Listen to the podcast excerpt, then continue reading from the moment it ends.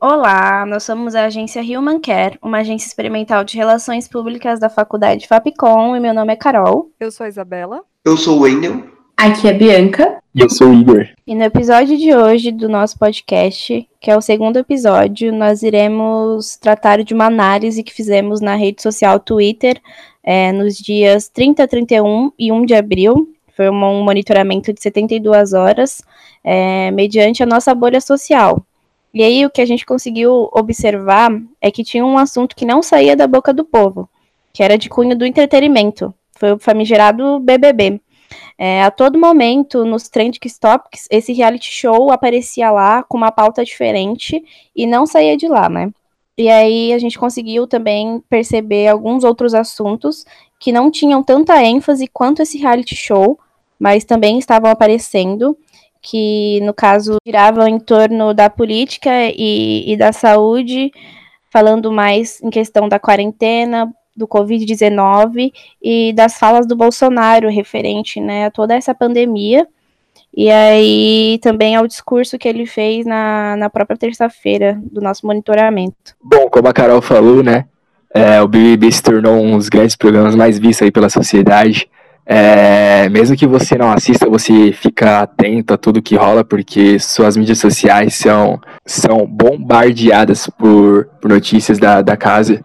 É, a gente pode dizer que a gente aprendeu muito com esse BBB, né? É, mostrou que ninguém é perfeito. O caso que mais teve, teve repercussão foi o paredão de Felipe Prior e Manu, onde teve mais de um bilhão de votos aí. A gente viu que as pessoas realmente estavam assistindo. É, eles, as pessoas estão usando isso como uma fuga de ficar em casa sozinho e acabam se ligando é, emocionalmente ao programa é, a gente percebeu também o, o público diferenciado que está assistindo o programa, né?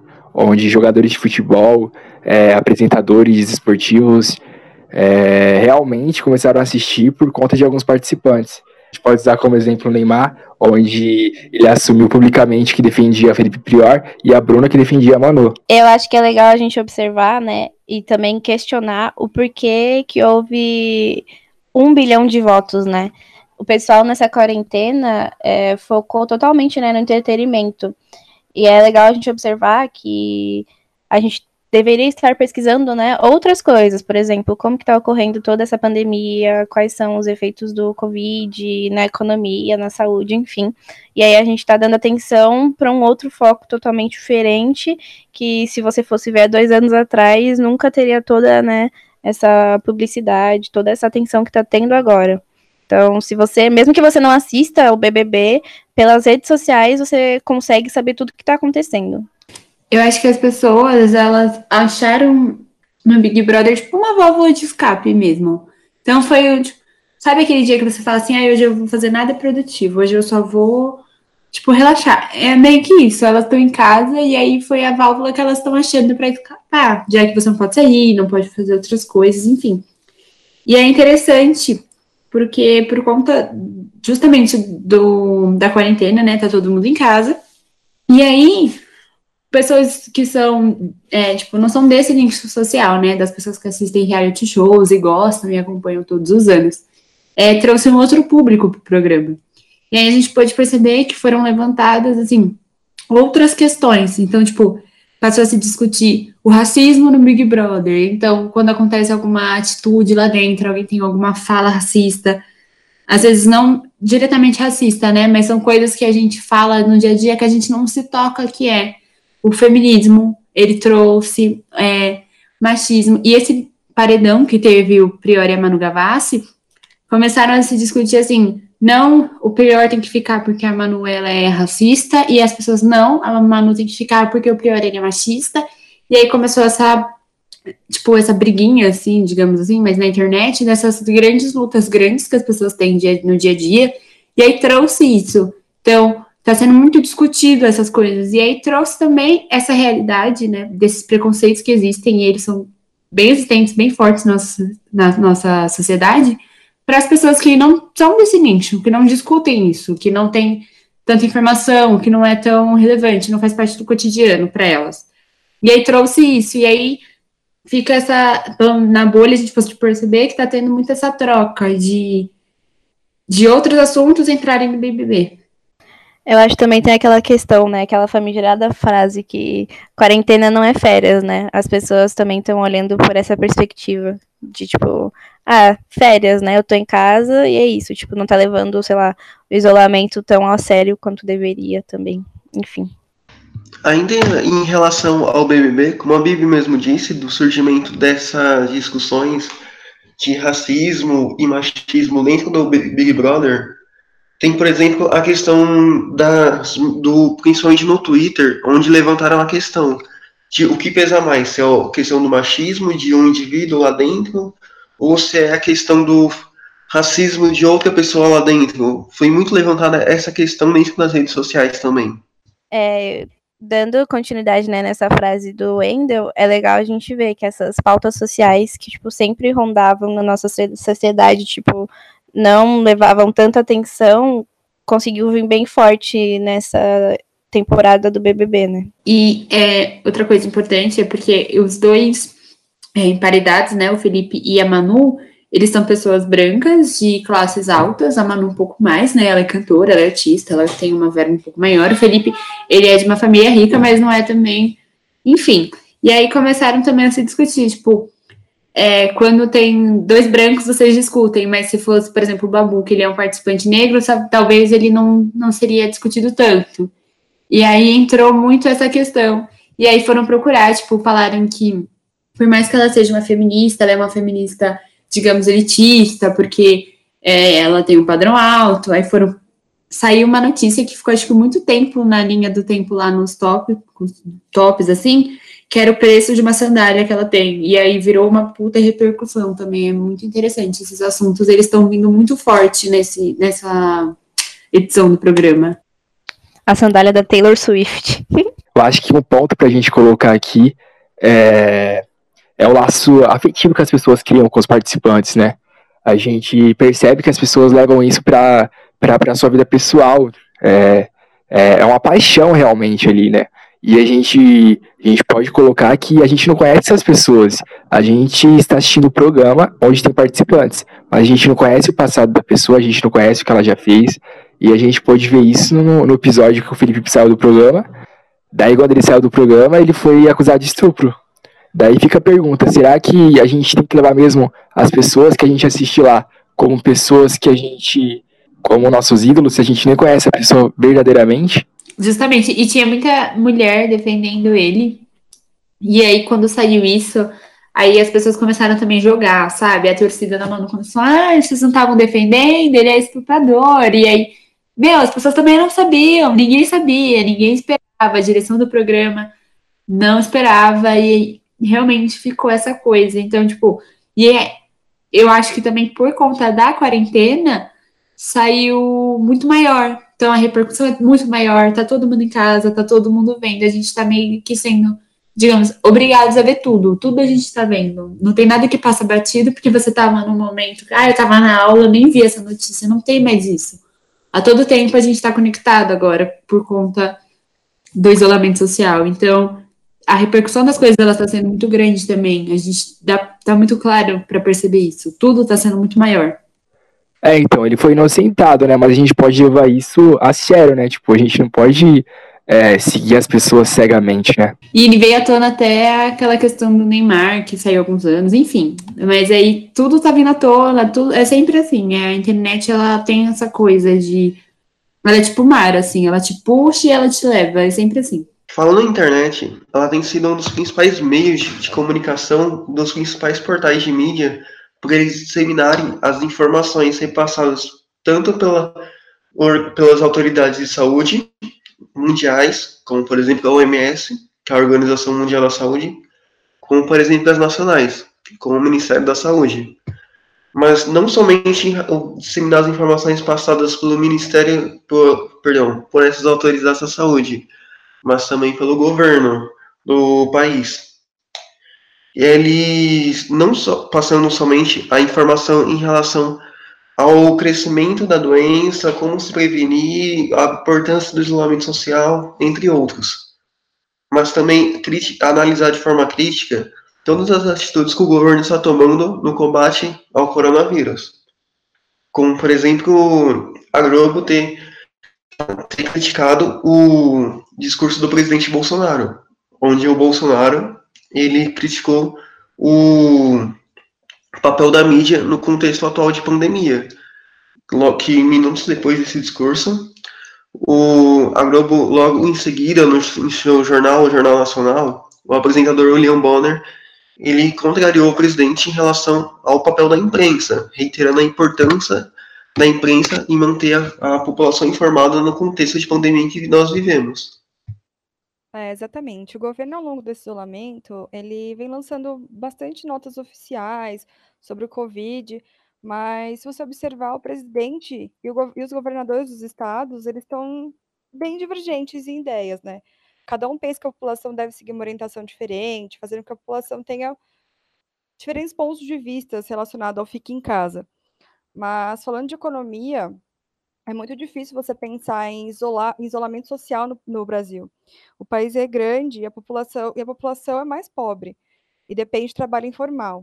Essa crítica da Globo, que eu já citei do William Bonner ter contrariado o discurso do presidente Bolsonaro em relação ao papel da imprensa, dividiu mais ainda a população. Esse discurso do jornalista da emissora de televisão Rede Globo, contrariando ao discurso do presidente Bolsonaro, foi visto de maneira errônea pelos apoiadores do atual governo, visto que a própria família do atual governo, presidente Bolsonaro, eles taxam a Rede Globo de televisão como inimiga do atual governo.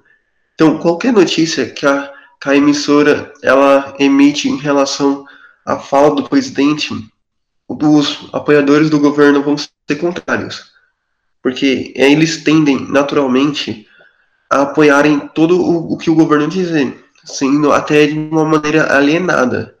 Enquanto, por sua vez, quem é, quem é contra o atual governo já começa a ver de uma maneira mais imparcial todas as notícias emitidas pela emissora. Porque eles não têm essa visão de que a televisão ela é uma que não só a televisão, não só a emissora Globo de televisão, mas que toda a imprensa em si é uma inimiga do governo. Outro dia eu até vi um meme dizendo que no, somente no Brasil em que o governo, além de combater o coronavírus, também tem que combater a imprensa. Sendo que não é bem assim. E é muito. Eu acho que a gente está sendo um dos únicos países que está tendo uma divergência de opinião no momento que não tem que ter opinião. Tipo, todos os países que passaram, estão passando, estão no estado muito mais crítico do que a gente, estão falando. É, as medidas que funcionam são os cuidados com a higiene e o isolamento social. Não tem outro jeito. A gente não tem vacina, a gente não tem remédio contra. Então, o único jeito de evitar que você pegue é que você fique na sua casa, tendo contato com as pessoas o mínimo possível e etc. E assim, não tem como um, por exemplo, ele teve um dos discursos dele logo no começo, é, dele falando, não, senão a gente vai quebrar a economia. E aí saiu diversas propagandas falando é, a economia a gente recupera, a vida das pessoas que a gente ama não. E é justamente isso. E tá tendo essa divergência de opinião entre governador e presidente, porque os governadores estão tomando as medidas para proteger os seus estados e o presidente não está tomando para proteger o país. E aí a mídia, obviamente, vai cair em cima, ainda mais agora numa era de internet, onde cada um de nós pode ir lá e dar a nossa opinião. É, é então, eu acho que eu acho que a gente a gente não, né? A sociedade como um todo tinha que parar de pensar nas pessoas como números e pensar em pessoas como pessoas realmente, né? Como seres humanos. É exatamente isso, né? Na realidade, a gente vê que tem. Parece que é um divisor de águas, né? Que divide a, o Brasil atualmente, assim. E aí acaba confundindo, né? Muito a sociedade. E aí a gente vê que o Covid, ele tá agindo de uma forma muito rápida no nosso país, né? No qual é, os, a internet, as mídias sociais, ela ela tá vindo como uma forma de, de divulgar, né, toda notícia, tudo que tá acontecendo referente a essa pandemia. Só que aí a gente se pergunta, será que as pessoas elas estão levando mesmo a sério o isolamento social? E aí a gente, por meio da, de uma pesquisa que o Datafolha fez no dia 7 do 4, a gente conseguiu obter alguns dados, que eu vou falar agora, que a gente consegue pensar um pouco sobre esse questionamento, né? E aí, nessa pesquisa, é, eles lá eles têm um, um, tópico, né, que é o grau de preocupação dos brasileiros com a pandemia. E aí a gente tem um, um número bem alto que está em questão dos que estão menos preocupados do que deveriam, que são 46% da população. Então, acho que a população ainda não conseguiu perceber o quão, gra quão grave, né, esse vírus é e como ele pode influenciar na nossa vida. Essa pesquisa do Datafolha, ela acabou concluindo que 28% dos entrevistados, eles não seguem total ou parcialmente orientação, né, de ficar em casa, de fazer um isolamento contra o novo coronavírus. E aí a gente entra com uma fala do secretário de Desenvolvimento Econômico, que afirmou que nenhum país conseguiu controlar essa epidemia com, né, com menos de 70% do, do isolamento social, né? E aí a gente fica se questionando muito como que a gente vai conseguir, né, passar com tudo isso se existe esse divisor que eu falei, né, que acaba dividindo a sociedade. E aí a gente também tem uma outra questão, né, que é como que essas notícias por meio da internet conseguem chegar para todas as pessoas, para a sociedade em geral, né? Porque aí a gente está falando que todas as pessoas possuem internet ou possuem acesso a ela. Só que a gente consegue verificar que, né, em comunidades, em periferia, tá tendo uma aglomeração muito grande de pessoas. E até ainda está ocorrendo o baile funk. E aí eu me pergunto como que é, a informação está chegando para essas pessoas, porque não está chegando de uma forma eficaz eu posso usar um exemplo aqui, né, falando, é, eu moro em comunidade e aqui o pessoal realmente não, não está seguindo, né, é, se passa aqui à noite, sexta-feira, sábado e domingo, o pessoal tá tudo junto no meio da praça dançando forró. Eu acho que a, eles só vão, é, como, como posso dizer, só vão acreditar realmente que existe essa doença é, caso algum deles pegue, sabe? Tipo, é, eles não estão acreditando que, que essa doença vai chegar aqui. É, então, na real, eu acho que também a gente tem que pensar. É exatamente isso que você falou, as pessoas não estão entendendo a gravidade do assunto. E além disso, a, tipo, acho que o governo em si, ele tem que achar um, uma, uma, tipo, um novo meio, além da internet, para chegar nessas pessoas porque eles estão supondo que todo mundo tem internet e que tipo utilize desse meio para se adequar, para saber o que é o COVID-19. Só que a maioria das vezes as pessoas nem estão utilizando esse meio, ainda mais quem é de periferia, né? Então, tipo, pensar além de uma perspectiva da tecnologia e para uma perspectiva social também. Tanto que saiu uma notícia recentemente do governador do estado de São Paulo, que é o, o João Dória, ele dizia que a partir dessa semana agora, 13, né, que as pessoas que saíssem na rua, não, não obedecessem orientação, seriam presas. Ele disse a segunda frase, abre aspas. Eu queria evitar isso, porque medidas mais rígidas significam que as pessoas poderão receber não só advertência ou multa, mas também voz de prisão. E tem um programa da Globo que eles estão passando antes do Jornal do Meio-Dia, que é só sobre o vírus. E aí eles falam sobre prevenção, sobre como que está sendo a vida das pessoas infectadas, vão médicos lá falar, e mesmo com todas essas medidas, tipo, a internet só fala disso, as TVs só falam disso, TV aberta, TV paga, assim, o tempo inteiro sai 300 notícias, tá saindo até um, aquelas pessoas que são meio oposição, assim, digamos, falando, gente, não assiste, porque senão você vai ficar muito assustado e não sei o quê. E ainda tem gente que não tá levando a sério. E ainda tem gente, tipo, o nosso presidente mesmo demorou muito tempo, e mesmo assim ele ainda não tá levando a sério. Esses dias ele queria. Saiu uma, uma notícia, assim, não era mais no dia do nosso monitoramento, mas teve bastante repercussão na bolha, que foi o fato dele ameaçar demitir o ministro da Saúde. E, tipo, nosso ministro da Saúde, ele pode ser, não pode ser o melhor do mundo, mas ele não tá sendo imprudente nas medidas, ele tá sendo bem sensato. E como é que você demite o ministro que está fazendo o trabalho direito no meio de uma pandemia mundial, que a gente não sabe quando vai acabar, o que, que vai acontecer.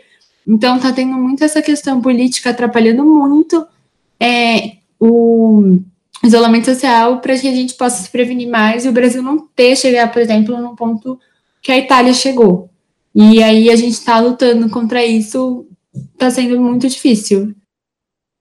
É, se, se vendo por esse lado que a população não está seguindo, mesmo com tanta notícia, com jornais falando o tempo inteiro sobre isso, a internet o tempo inteiro, é, talvez seja mesmo que tomar essa atitude que o Dora falou, né? De dar voz de prisão às pessoas. Tenho amigos que moram na Itália e disseram que lá você tem que assinar uma carta dizendo que você vai fazer, vamos supor, às duas da tarde todos os dias eu vou sair para passear com o meu cachorro, às cinco da tarde eu vou ao mercado, para poder dizer o que você vai fazer na rua. Você não pode sair na rua sem ter realmente uma justificativa muito séria, muito plena para poder fazer, para poder sair, né? Então acho que aqui no Brasil vai ter que acontecer a mesma coisa daqui a pouco, que vai ser difícil também. Tem gente que ainda tá levando da brincadeira, né? É, o baile funk é só um exemplo. É, eu vi uma cena muito engraçada esse final de semana. Eu tava passando de carro, indo ao mercado, né, gente? Não pode ir em outro lugar. E aí eu tava indo ao mercado, e aí tinha uma pracinha, e aí tinha três senhores, assim, jogando dominó de máscara. Então, tipo, tem gente que tá achando que você vai colocar máscara e vai resolver. Então, a máscara, ela não é para você não pegar é para você evitar de não colocar a mão na boca e para evitar que você passe.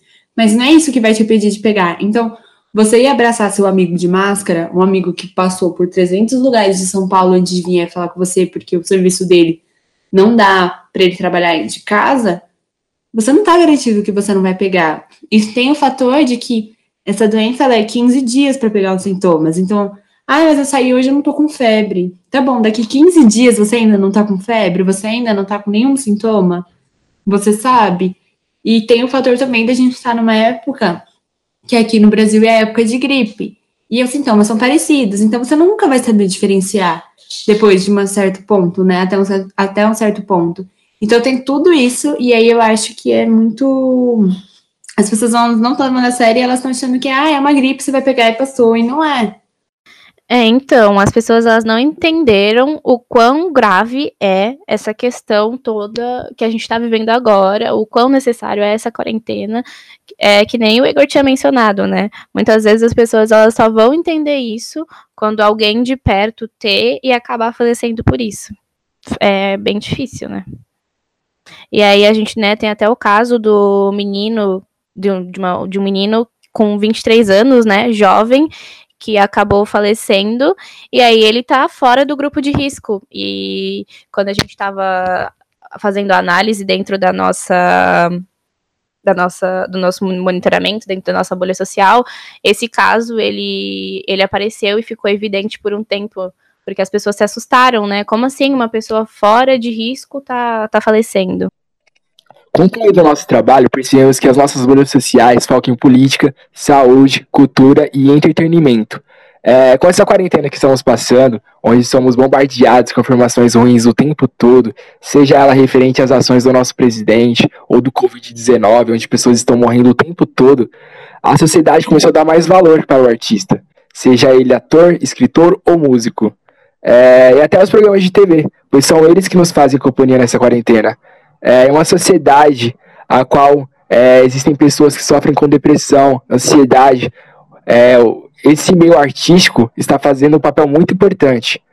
É, enfim, esse foi o nosso podcast. Espero que vocês tenham gostado e lembre-se de se cuidar. Logo esse período tão difícil vai passar, mas mesmo à distância, que a gente se mantenha ligado por nossos corações e amor ao próximo.